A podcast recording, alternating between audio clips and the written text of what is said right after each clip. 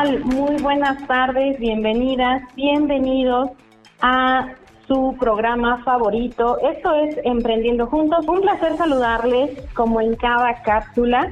Y pues bueno, por supuesto, el día de hoy traemos para ustedes diferentes temas, la frase de la semana para reflexionar juntos. Hablaremos sobre el libro del mes y tenemos a una gran invitada. Ella es Paulina Villaseñor del grupo Villaseñor Serrano. Así que no te despegues, lo saluda su amiga Ana María Hernández y también está con nosotros Roberto Quintero. Bienvenidos al programa Emprendiendo Juntos. Emprender es para valientes. Para aquellos que no se quedan en una silla soñando con volar. Los que tienen fuerza, convicción, certeza y mucha hambre de comerse al mundo. Y para ellos es este programa. Emprendiendo juntos. Iniciamos. Noticias emprendedoras de la semana.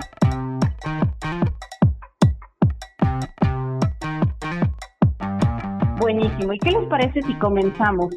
El día de hoy te quiero compartir lo siguiente. Toma mucha atención. La voluntad de preparación de la oportunidad genera la descendencia que llamamos suerte. Todos los avances personales comienzan con un cambio en las creencias. Tu pasado no es igual a tu futuro. El secreto del éxito es aprender cómo usar el dolor y el, placer en lugar de que el dolor y el placer te usen a ti. Esta es una frase de Tony Robbins. Eh, pues está padrísima. Oye, este, y fíjate Ana, me recuerda un poco a esta frase que la tomaba chiste y no, ¿no? Este, Chava Chava Iglesias, perdón, en el en, en la serie Club de Cuervos, ¿no? Hablando de, de qué es la suerte. Y coincido totalmente, ¿no? La suerte es estar preparado para cuando se, se, presenta la oportunidad. Porque por un lado, si llega la oportunidad y no estás preparado, pues no se da. Y por otro lado, si estás preparado y no buscas o generas o decretas oportunidades, pues creo que no se va a dar la magia, ¿no? Sí, totalmente de acuerdo contigo, Roberto, porque tiene que ver justo con el cómo ocupamos el tiempo y las oportunidades y por supuesto nuestros recursos. Y creo que yo yo haría referencia incluso a algo que le llamamos la ley del promedio. O sea, y, qué personas están dentro del promedio y qué personas rompen con la ley del promedio. ¿Qué tan dispuesta o dispuesto estás a duplicarte, a multiplicarte por uno, por dos, por tres, por cuatro, por cinco, diez, hasta cien? Y, y qué tan dispuesto o dispuesto estás a llevar a cabo esa disciplina que te lleve a un resultado. Más allá de la suerte es la acción y tiene que ver con desear algo tanto que estés dispuesto y dispuesta a accionar y por supuesto a prepararte, a prepararte para tomar decisiones certeras que no se basen solamente en la emoción, sino que se basen en ese proceso analítico para la toma de decisión. Qué padre, qué padre fresa y aprovecharlo, ¿no? Este, por supuesto que existe la suerte, por la suerte en el entendido que comentas. Totalmente de acuerdo. Así es, definitivamente, definitivamente. Entonces, pues es es por eso la intención de compartirles esta frase el día de hoy, así que tomen muchísima atención a ello, mi querida audiencia. ¿Qué tanto tú te preparas para esa oportunidad? ¿Qué tanto le llamas suerte a tus resultados? ¿O qué tanto más bien son consecuencia de tus acciones diarias? Y pues bueno, ¿qué les parece si ahora pasamos a las noticias de la semana?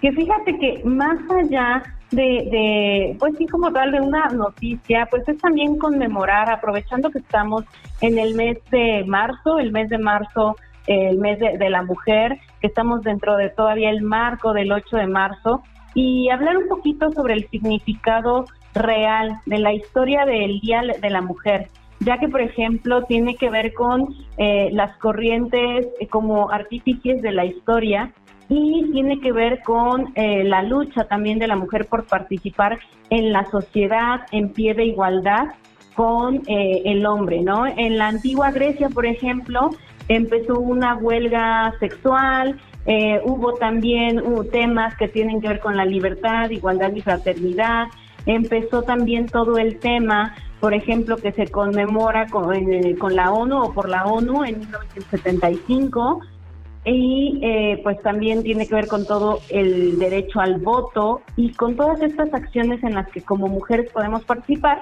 y que al día de hoy en el presente se reflejan con nuestra participación en la toma de decisiones a nivel social, a nivel gubernamental, a nivel empresarial y el papel que toma la mujer pues en, también en los grandes corporativos, en los mismos emprendimientos, ya vemos a más mujeres emprendiendo, pero cómo todo esto ha sido un proceso de transformación tanto de sociedad como de gobierno y de empresa. Claro, fíjate que incluso eh, añadiría una, una una fecha y otra aportación de las mujeres al, al mundo de la empresa, al mundo del emprendimiento.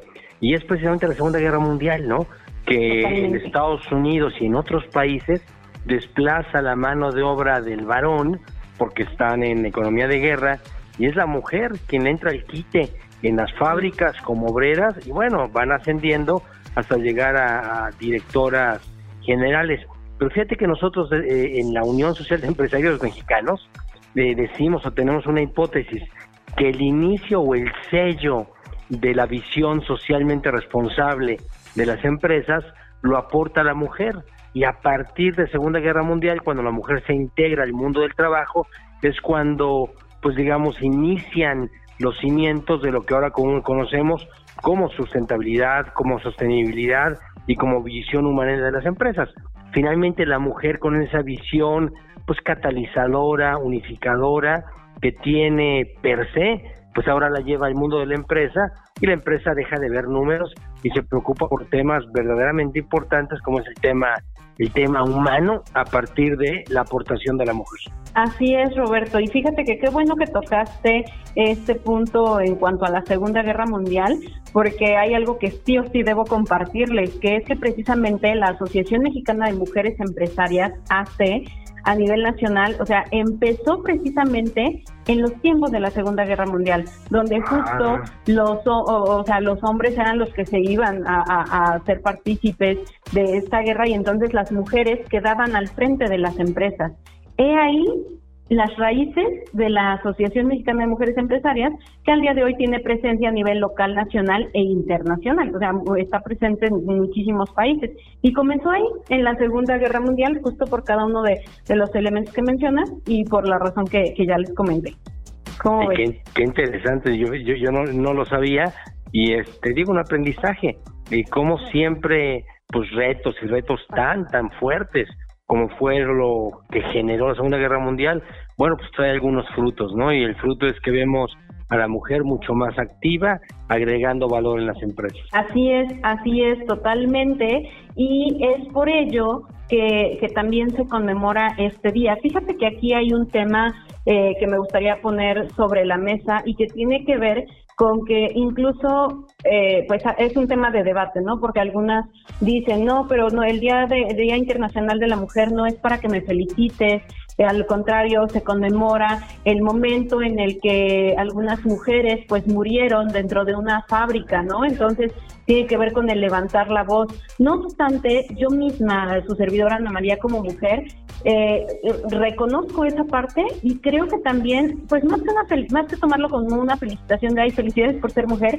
es más bien como el reconocer el trabajo que, que se viene haciendo desde los tiempos que ya mencionamos hasta acá. ¿no? Y el hecho a lo mejor de decir, oye, estás realizando esta acción, eh, puede conllevar una felicitación, pero esa felicitación debe tener cierta intención o cierto conocimiento también detrás. ¿Tú qué piensas, Roberto? Coincido, y sabes qué, que digo, en el día a día a veces nos confundimos, ¿no? Efectivamente, hay, hay, hay fechas que no se celebran, sino se conmemoran o se recuerdan, ¿no? Y de repente decíamos felicidades a la mujer, pues no, porque, porque emana de una situación trágica y drástica, como bien comentas, y más bien hay que, hay que hay que celebrarlo. Pero bueno, si les parece, vamos a un corte, no se vayan, regresamos en un minutito, estamos en Emprendiendo Juntos.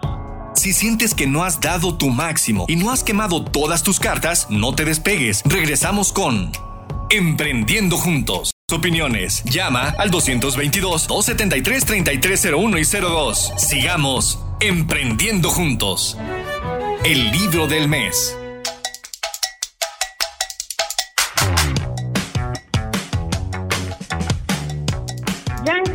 De regreso con ustedes. Queremos seguir platicando y por supuesto fomentando la lectura y además la creatividad, porque el libro de este mes es precisamente Creatividad SA.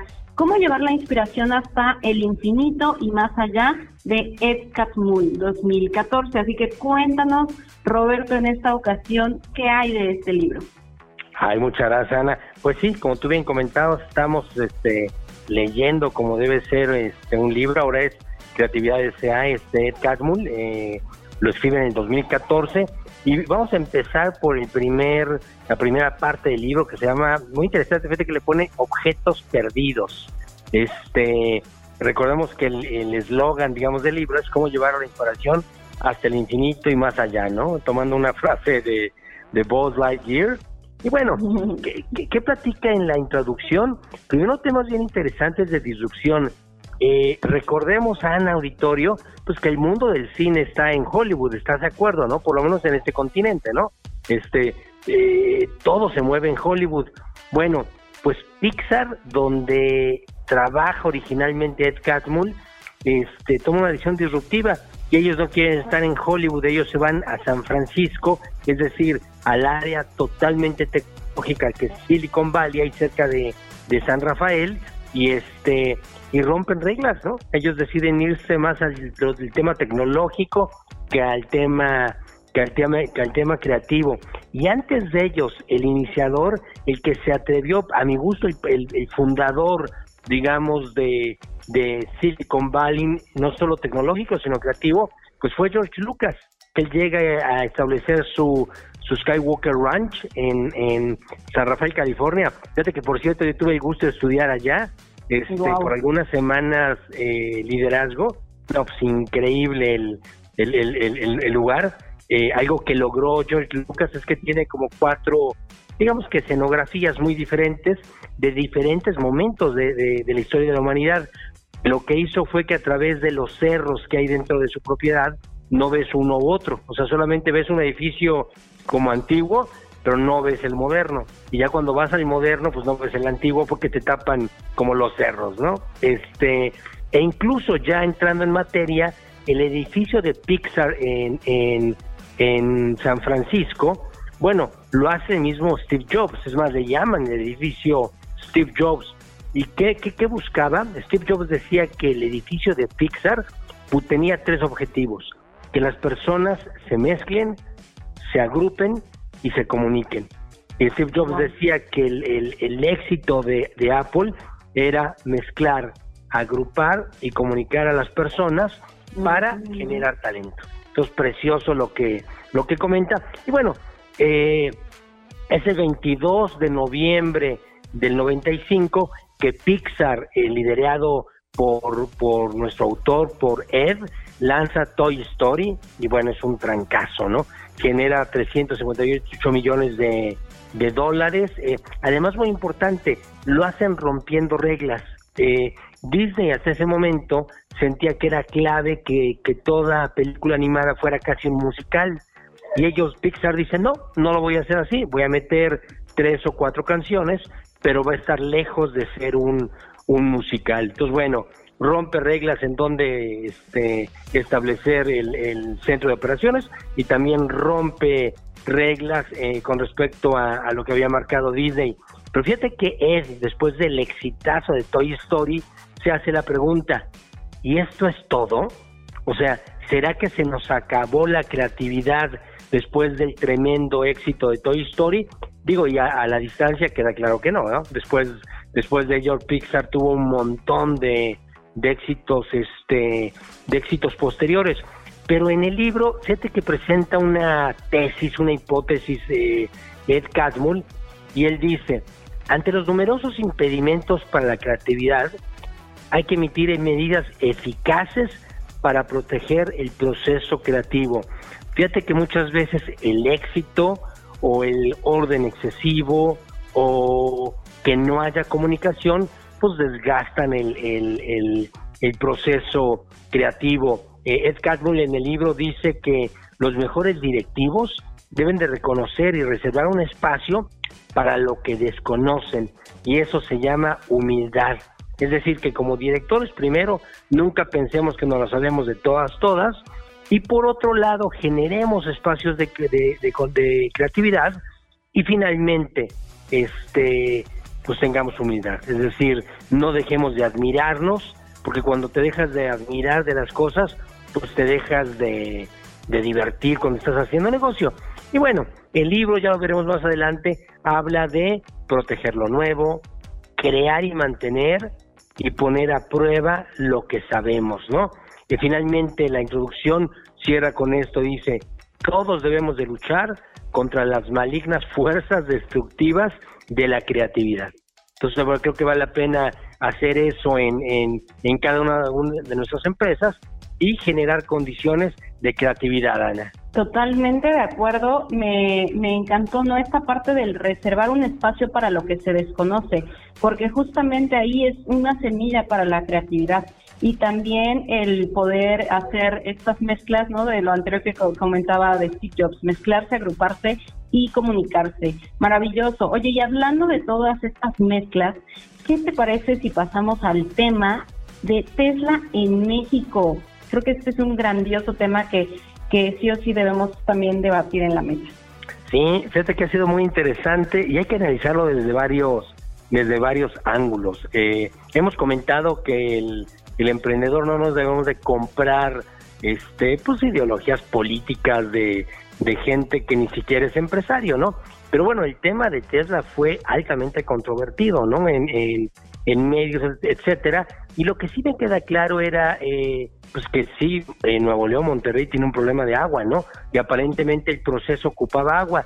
Sin embargo, muy interesante, ¿no? Los, los directivos de Tesla se comprometen a cuidar el agua y a utilizar agua agua tratada y así lo solventan. Eh, no olvidemos que Hidalgo, Veracruz, Tamaulipas, Michoacán, San Luis Potosí y aparentemente el gobierno federal también estaba impulsando porque fuera en, en, este Tabasco, ¿no? Pero bueno, finalmente Tesla escoge, escoge Monterrey y además hace todo el sentido. Cuando tú revisas eh, las, las ubicaciones de, de, edificios importantes de Tesla, pues realmente están muy cerca de muy cerca de, de, Monterrey, ¿no? Entonces, bueno, eh, creo que vale la pena eh, comentar el nombre de Tesla. Bueno, está inspirando en Nicolás Tesla, que no tiene nada que ver con la empresa. Este, por ejemplo, a diferencia de Tomás de Alba Edison, que a Edison pues sí tiene que ver con su fundador. Bueno, aquí Nicolás Tesla es un inventor, es un disruptivo, es un emprendedor de finales del 1800 y muy interesante porque le toca lo que le llaman las guerras de las corrientes. Cuando se decide electrificar a Norteamérica, pues hay dos posturas, precisamente una de Tomás Alba Edison y otra de Nicolás Tesla, ¿no? Uno decía que debe ser la corriente alterna y el otro la corriente directa. Y finalmente gana la postura de Tomás Alba Edison, que a ojo de los expertos parece que no era la adecuada, ¿no?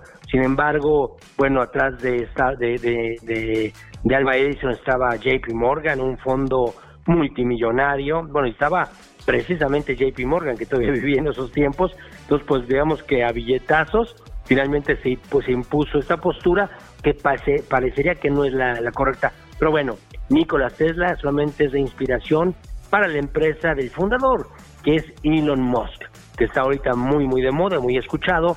Eh, Elon nace en Sudáfrica en el 71, tiene eh, 50, 50, 51 años. Él se, se autodenomina como emprendedor, físico, inventor, magnate financiero y además dice que tengo una personalidad arrolladora, ¿no? Muy interesante la, el, perfil de, Elon Musk. Y bueno, él empieza desde chavo, este, Ana Auditorio. A los 10 años se inicia como programador, imagínate. O sea, en, en los años 80 y logra su primer eh, juego, este, lo vende, se llamaba Blaster, a los 12 años por 500 dólares. A partir de ahí él crea otra empresa con su, con su hermano y con un socio que logran después vender, él, se, genera 22 millones de, dólares y con eso arranca PayPal, ¿no? Recordemos que PayPal fue fundada por él, igual la vende, además, un aprendizaje interesante, ¿no? De no enamorarnos de las empresas, ¿no? Por supuesto. Él no se enamora ni de Blaster, ni de ni de Zip2, que es su segunda empresa, ni de PayPal, ¿no? PayPal lo, lo, crea, lo crea, lo genera, lo crece y lo vende. Y arranca Tesla. Y bueno, Elon Musk eh, actualmente este también es fundador de SpaceX, de Solar City. Bueno, él, él también fundó OpenAI, que él después lo vende y, y lo fondea Bill Gates, que es el creador del famosísimo chat GPT. Y, recientemente él compra Twitter, una compra pues bien controvertida, muy complicada este con los colaboradores y los colaboradores con, con, con Elon Musk, ¿no? Pero bueno, va a ser bien interesante. Fíjate, yo, yo creo que la gran, la gran oportunidad que no tenemos que dejar perder es lograr que no solamente llegue, no solamente llegue una planta armadora de carros, sino que llegue todo el ecosistema de Tesla este, al país. Debemos, de, em, como emprendedores, sumarnos, subirnos, treparnos a la cadena de valor de todo lo que tiene que ver las nuevas energías y entre ellos los carros los carros eléctricos. Entonces, bueno, bienvenido Tesla a México y si les parece vamos a un corte y regresamos. Si sientes que no has dado tu máximo y no has quemado todas tus cartas, no te despegues. Regresamos con Emprendiendo Juntos. Queremos conocer tus opiniones. Llama al 222-273-3301 y 02. Sigamos Emprendiendo Juntos. Emprendedor invitado.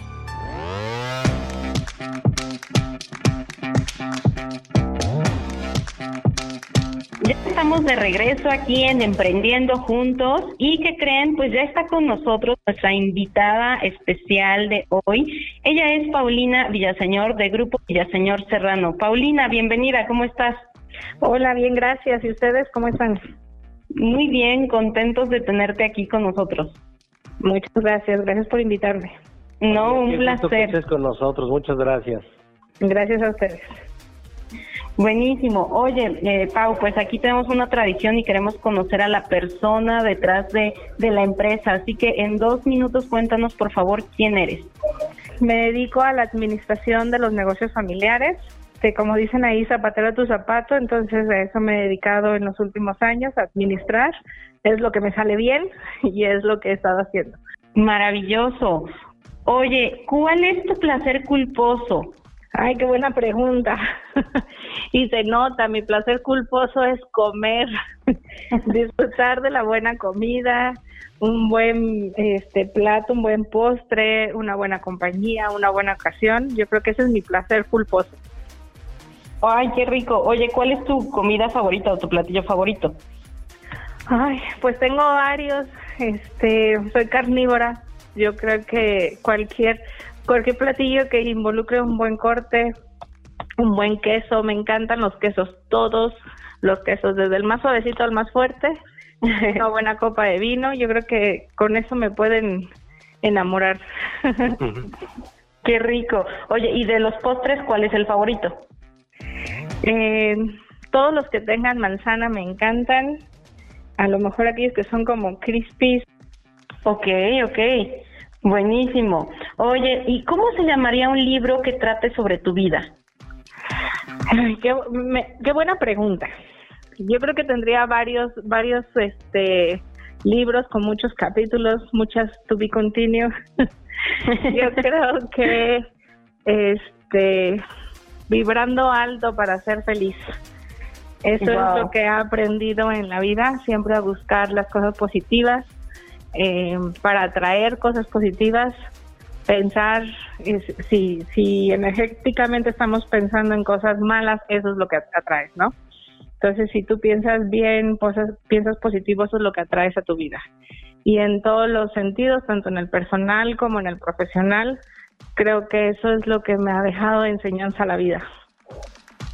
Excelente, excelente. Me, hace clic, sí, comparto contigo. Oye, ¿y qué, con qué personaje de la historia te hubiera gustado tomarte una foto? Ay, pues mira,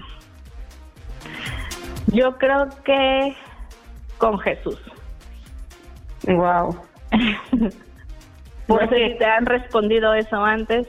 Pues fue una persona que, que vino aquí a enseñarnos a amar y eso nos hace falta mucho a muchas personas. Se nos olvida, a veces estamos tan metidos en el yo, yo, yo, que se nos olvida amar al prójimo. Ok, sí, definitivamente. Y en el día a día nos confunde, ¿no, Pau?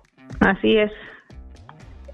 Cuando tú amas, te das cuenta, incluso las tormentas que traen otras personas, ¿no? En el tráfico, viene el de enfrente, el de atrás, eh, pitándote que le apures, que y viene la gente tan olvidada de que el que está a un lado de ti es otro ser humano con las mismas preocupaciones en su vida, estrés, querer llegar pronto, hijos, escuela, trabajo, que a veces ya no se nos olvida esta parte de ser empáticos con los demás y amar al prójimo.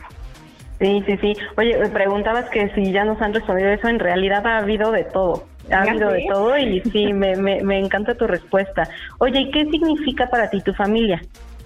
todo, mi familia está totalmente involucrada en, en, en, todo, en todo acerca de mí, en todo lo personal, en lo profesional.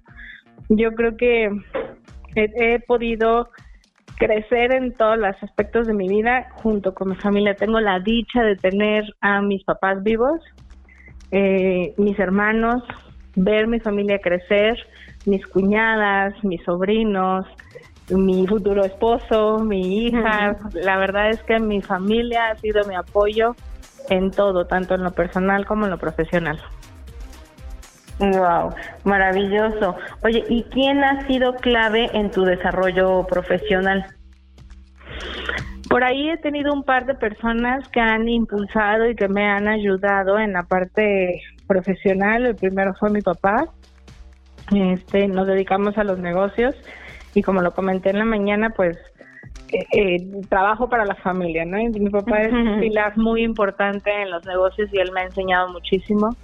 Por ahí tuve un par de compañeros en alguna empresa que trabajé hace tiempo, una empresa transnacional, compañeros de auditoría donde me enseñaron barbaridad y media de cosas, entonces por ahí también les debo algunas cosas profesionales. Y pues mi hija que me ha impulsado a siempre estarme moviendo y desarrollando para alcanzar el éxito. Mm, buenísimo. ¿Y eres más de vino o de cerveza? Vino totalmente. Qué rico. Oye, pero ¿tienes ahí alguna preferencia? Este, tinto, rosado, no sé. Pues mira, he aprendido a disfrutar los vinos en su mayoría, eh, el que tú me presentes, un tinto, un tinto, un vino, un blanco, un rosado. Me gustan más los vinos que son de cava, un reserva, un gran reserva, de preferencia que no sean muy dulces. Okay. Entonces, más bien me, me inclino por ahí, no por la uva, sino por el añejamiento. Ah, ok. Oye, ¿y eres más de tenis o de zapatos?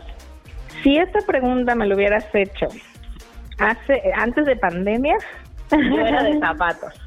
A la oficina siempre en tacones y me oían llegar. Pero llegó la pandemia, oficina en casa y entonces dije, ¿para qué traigo tacones? y de la pandemia para acá fui de tenis.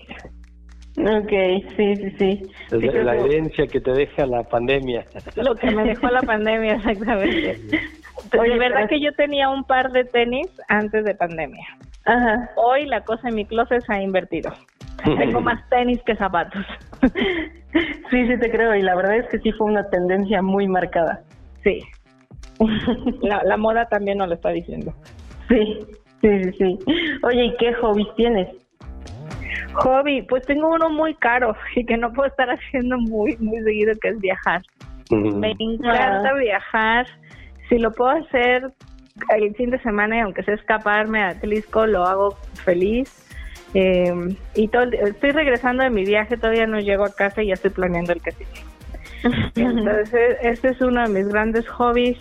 Uno que podría hacer de forma más cotidiana. Me encanta ver películas acompañado a la familia, eh, salir a pasear.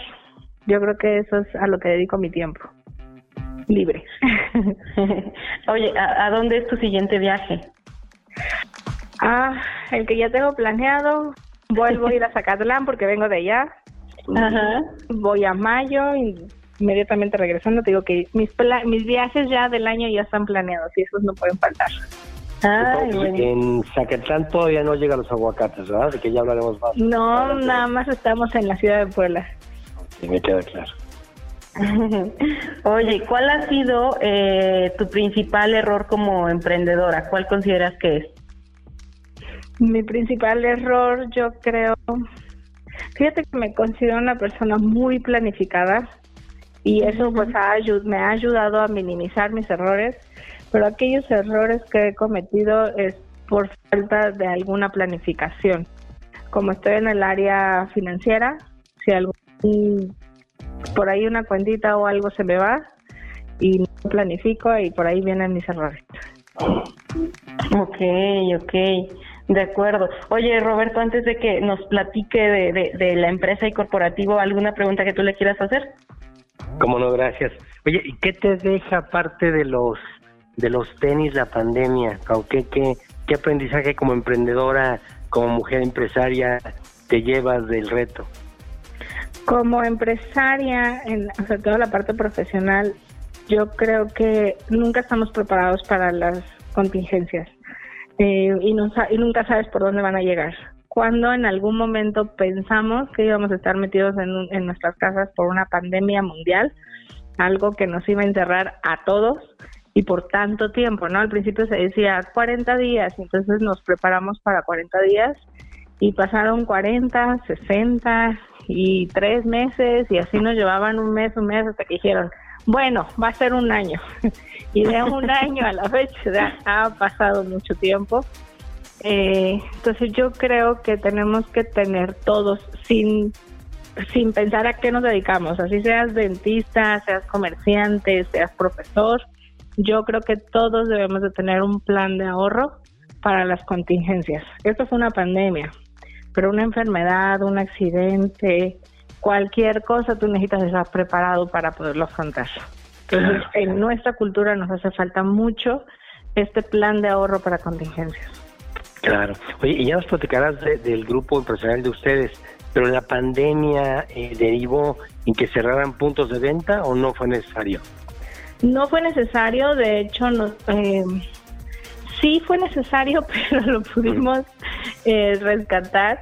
En el momento que nos llegó la pandemia teníamos dos sucursales, sin embargo una de ellas estábamos por cambiar la ubicación. Entonces, con o sin pandemia iba a suceder. Eh, cerramos esta sucursal de unos meses, nos quedamos con la principal sucursal, estuvimos así eh, unos ocho meses y a finales del 2020 abrimos nuestra segunda sucursal. Gracias a Dios nuestro formato nos permitió seguir vendiendo a pesar de la pandemia.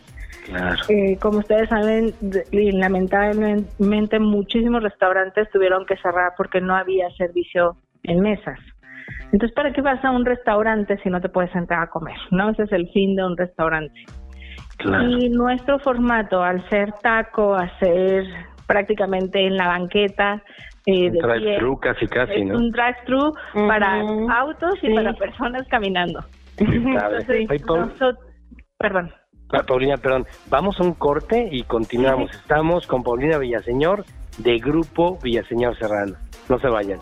Si sientes que no has dado tu máximo y no has quemado todas tus cartas, no te despegues. Regresamos con Emprendiendo Juntos. Queremos conocer tus opiniones. Llama al 222-273-3301 y 02. Sigamos emprendiendo juntos. Ya estamos de regreso aquí en Emprendiendo Juntos. Continuamos platicando con Paulina Villaseñor del Grupo Villaseñor Serrano, que para quienes eh, desconozcan, pues es de la riquísima taquería de los aguacates, entre otras otros negocios y marcas que ya ahorita nos platicará. Adelante. Gracias. Paulina, pues platicamos un poquito los orígenes ¿no? de esta familia empresarial, cuándo inicia, quién la inicia y qué marcas han venido construyendo. Mm, perfecto, mira, no sé qué tan hacia atrás irme, es una historia bastante larga, pero te la voy a sintetizar. Todo comenzó con mi papá y, y, su familia, mi abuela paterna y mis tíos, todos ellos han dedicado siempre al comercio. Ellos son de Michoacán Eh, ellos fueron de los fundadores de las paleterías de la Michoacana, que ya todos conocemos. Este, y bueno, pues se hicieron muy famosos a nivel nacional, incluso internacional. Ahí hubieron algunos temas de que la marca no es registrada, entonces cualquier persona podía poner la marca y eso se hizo un relajo. Eh, sí, pasó a ser como genérica, ¿no? exactamente. cualquiera que tiene paleterías le pone la michoacana. Exactamente, entonces no hay un control eh, de calidad, no hay un control de, precios de marca, de materia prima, de nada. Eh, y es muy difícil poder crecer. Por eso es que mucha gente dice, a mí me gusta la michoacana de mi colonia. Esa es la mera buena, ¿no? Y salen de ahí y van a otra y no es que no es lo mismo. Pues sí, en efecto no es lo mismo porque no se tiene ni siquiera el mismo dueño, ni, ni un cuidado, ni un estándar, ni un... no hay nada, o sea, no, no, nada nos rige. Y ahí es cuando, siendo comerciantes, mi papá inicia su vida comercial con taquerías desde muy joven, antes de casarse. Entonces mi papá fue eh, campechaneando la cosa ahí entre paleterías y taquerías. Eh, nos, se casa, eh, nos tiene a los hijos y pues nosotros crecemos en el comercio. Pero ya aquí en Puebla, ¿verdad? ¿O todavía me hablas de Michoacán? No, mis papás se casaron y cuando se casaron mi papá vivía en ese momento en Culiacán, Sinaloa. Entonces fueron para allá, eh, llegaron, yo fui la primera, este, he, vivido en la ciudad de Culiacán, de Morelia, en la ciudad de Puebla, he vivido en diferentes estados de la República, incluso en algún momento fuera del país mi papá es emprendedor 100% y a donde le nazca un negocio para allá va. Y él iba con todo y la familia. Entonces, eso nos ha dado una escuela a mis hermanos y a mí de pues crecer, emprender, hacer negocios. Eh, no se nos atoró ni el idioma cuando estuvimos fuera de México. Entonces, traemos el comercio en la sangre. Qué padre, qué bien. Oye, ¿y con qué marca arrancan aquí en Puebla con los aguacates? Arrancamos en Puebla en la última etapa que llegamos aquí y aquí nos establecimos con los aguacates. Eh, actualmente, bueno, empezamos en el 2017 con la primera sucursal. Para el 2020 abrimos la segunda. Gracias al formato que te cuento y en pandemia pudimos seguir abriendo sucursales, nos unimos toda la familia. Está mi papá, mis hermanos y yo, eh, y entre todos unimos fuerza, cada quien ha aperturado su propia sucursal pero trabajamos todos juntos. Este, actualmente somos seis sucursales de los aguacates, dos sucursales más con otro nombre, el Mirador, yo creo que ustedes lo conocen. Claro. Están ahí en la 31 Oriente. Y estamos por inaugurar en un par de meses eh, las neverías Santa Delicia. Regresamos a este tema de las neverías, que siempre nos ha apasionado y que además es como como la herencia que nos ha dejado mi abuela, es como regresar a los orígenes y pues todos estamos muy entusiasmados, ilusionados y de verdad que a este negocio le hemos puesto mucho corazón. Qué padre. ¿y van a hacer nevería y también helado, digamos, o solamente nieve? Es helado, helado y nieve. El helado es con crema, la nieve es a base de agua. Este, la idea es tener helados, nieves, paletas.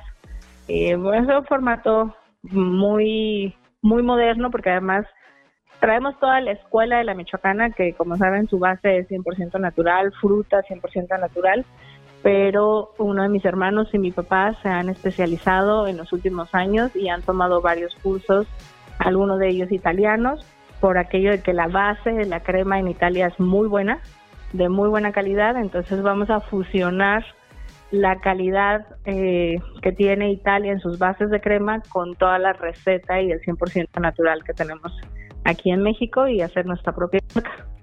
Ay, qué padre, qué interesante. Oye, y con respecto, oye, el nombre de los aguacates tiene que ver con, con el origen de Michoacán, me imagino, ¿no? Sí, por ahí, por ahí va. Ay, qué bien. Oye, ¿y cuál es, digamos, danos el pitch, cuál es la propuesta del valor de los aguacates?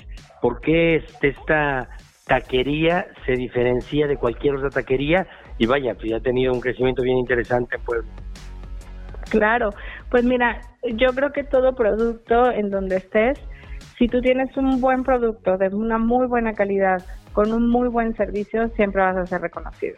Y además a un precio accesible. Eh, la diferencia de nuestra taquería al resto de las taquerías es que manejamos carne de primera calidad, cirlón, arrachera y longaniza. Es un taco que te llevas de muy buena calidad. Entonces, si tú vas a nuestros negocios, siempre vas a disfrutar un taco que vale la pena cada peso que pagas. Con un servicio y además un servicio express. Tratamos de ser como el McDonald's de los tacos, que sacamos taco a, a todo lo que se puede. Ese es nuestro, ese es nuestro negocio, poder atenderte lo más rápido posible. Ay, qué interesante. Fíjate que hace la semana pasada y coincidentemente varios empresarios compartíamos y leíamos una, una columna de white paper en relación a que por qué no hay cadenas de taquerías tan grandes en México. Pues bien interesante este el, el cómo el efecto de la taquería, de la taquería de cadena en, en, en, nuestro país. Oye, y bueno, ¿y qué, qué este qué, qué, ven en los aguacates a futuro? Este, ¿cómo, ¿Cómo ves a la marca en cinco años? creciendo, la verdad es que tuvimos un crecimiento muy, muy acelerado en los últimos dos años. En este momento eh, hicimos como una pausa para poder garantizar que en cada una de nuestras sucursales siempre tengas la calidad de, tanto del servicio como del alimento. Entonces, en los próximos años en eso estamos dedicándonos 100% al negocio para siempre garantizar, garantizarle al cliente que pues se lleve una buena experiencia diversificándonos con otras marcas como Santa Delicia y creciendo a un ritmo menos acelerado que los últimos dos años, pero creciendo para ustedes. Qué bien. Sí, como decía Napoleón, no este despacito porque traemos prisa, ¿no? Así es.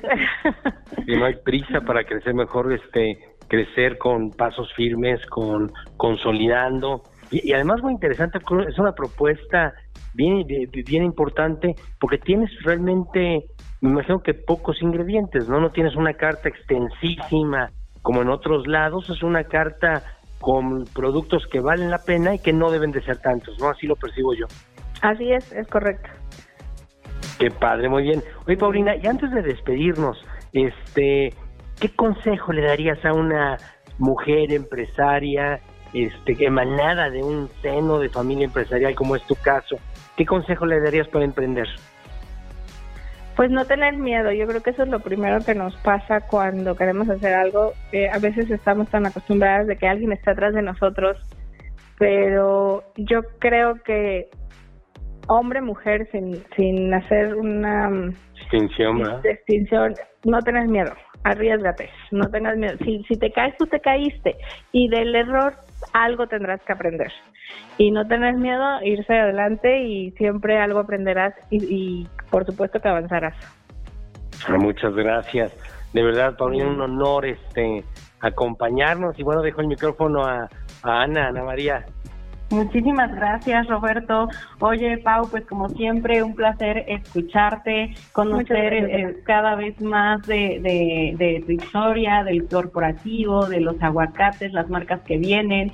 Así que pues, eh, auditorio, recuerden siempre seguir los consejos de alguien que ya llegó a ese lugar donde muy probablemente tú quieres llegar, quieres estar. Muchísimas gracias por tu tiempo, gracias Roberto también por siempre hacer este programa posible, un placer compartir contigo, gracias a Juan en los controles. Nos vemos en la siguiente cápsula de Emprendiendo Juntos y que tengan una excelente tarde.